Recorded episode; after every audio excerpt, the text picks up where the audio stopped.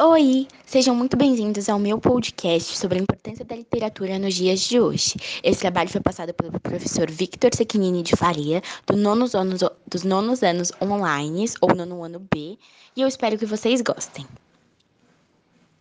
A educação no mundo a cada dia se torna o bem mais precioso que cada ser humano pode ter nesses dias caóticos de hoje.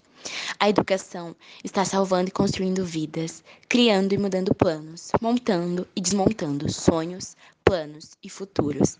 Não se tem muito jeito de conquistar e se, se, ad, e se adquirir educação, mas existe um que funciona desde os primeiros dias de civilização: a literatura. Seja ela clássica, contemporânea, artística, informal ou qualquer tipo dela. Ela abre portas inimagináveis, nos leva a viagens no tempo e em histórias, em mundos reais e imaginários, em sonhos e realidades. E o mais incrível é que com ela podemos ser e estar em qualquer lugar do mundo ou fora desse. Se cada criança tivesse a oportunidade de crescer agarrada a um brinquedo e a um livro, ela seria eternamente feliz.